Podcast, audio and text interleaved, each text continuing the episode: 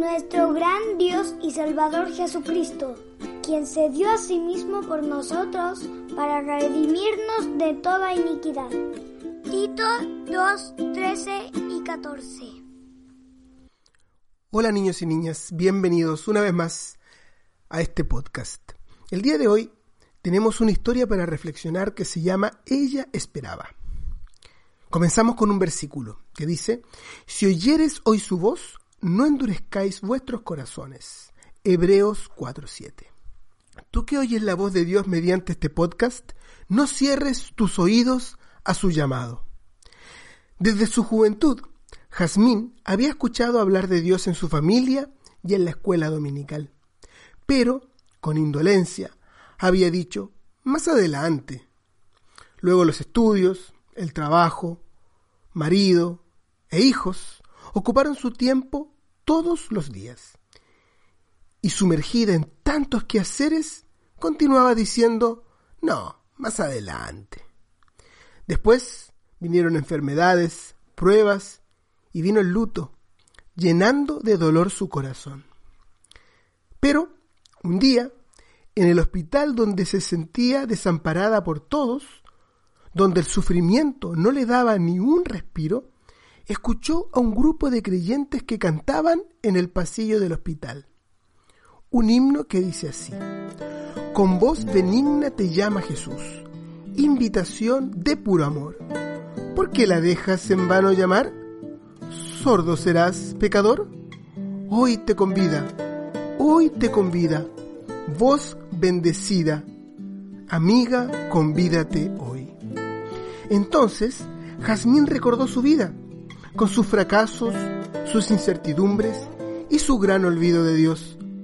Tuvo la desagradable impresión de que había fallado en sus objetivos, que había corrido tras quimeras, presa de las ocupaciones cotidianas, hasta llegar a pensar solamente en lo inmediato. ¡Qué angustia! Delante de ella se abría un abismo sin fondo. ¿Y detrás?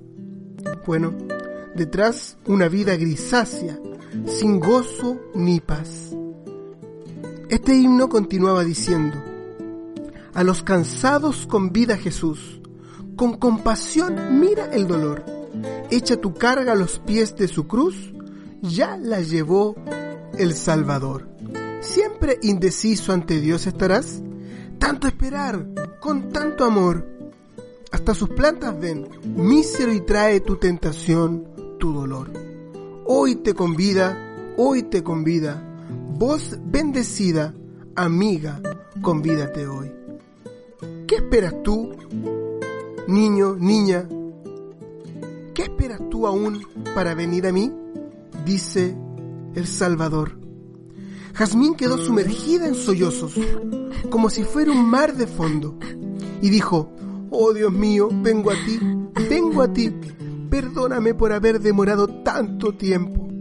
Las lágrimas de arrepentimiento que arrastraban toda su angustia corrían suavemente por su rostro, un rostro que ahora brillaba apaciblemente, con aquella paz que da el Salvador.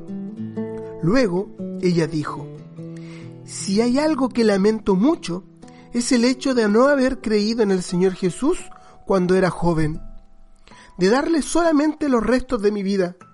Yo quisiera decirle a los niños, niñas y a los jóvenes y jovencitas, no se demoren en recibir al Señor. Esperar es perder el tiempo. Esperar es hacer sufrir su corazón amoroso. Esperar es muy peligroso, pues ¿acaso sabes tú cuántos meses o años de vida te concede el Señor? Esperar es correr el riesgo de escuchar un día su voz diciéndote, es demasiado tarde. Yo no te conozco, quédate fuera con aquellos que me han dado las espaldas. Tal como en los días de Noé, cuando se construía el arca durante tan largo tiempo, la paciencia de Dios espera. Primera de Pedro 3:20. ¿Menosprecias las riquezas de su benignidad, paciencia y longanimidad, ignorando que su benignidad te guía al arrepentimiento? Romanos 2:4. El rey de Egipto, Faraón, dejó pasar el tiempo. Jeremías 46, 17. Dios le había dado tiempo para que se arrepintiera. Le envió señales milagrosas y poderosos mensajes. Le envió a Moisés y a Aarón.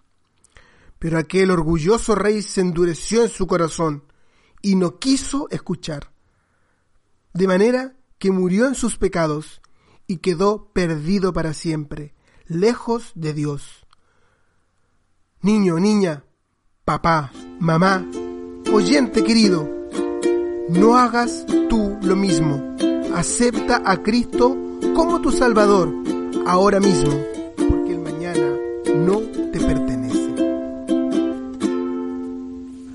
aquí Jesús a tu puerta está, a la puerta de tu corazón. No le dejes ir sin tu puerta abrir si deseas la salvación. Pues abre, abre, deja al Salvador entrar y por siempre jamás feliz serás si dejares a Cristo entrar.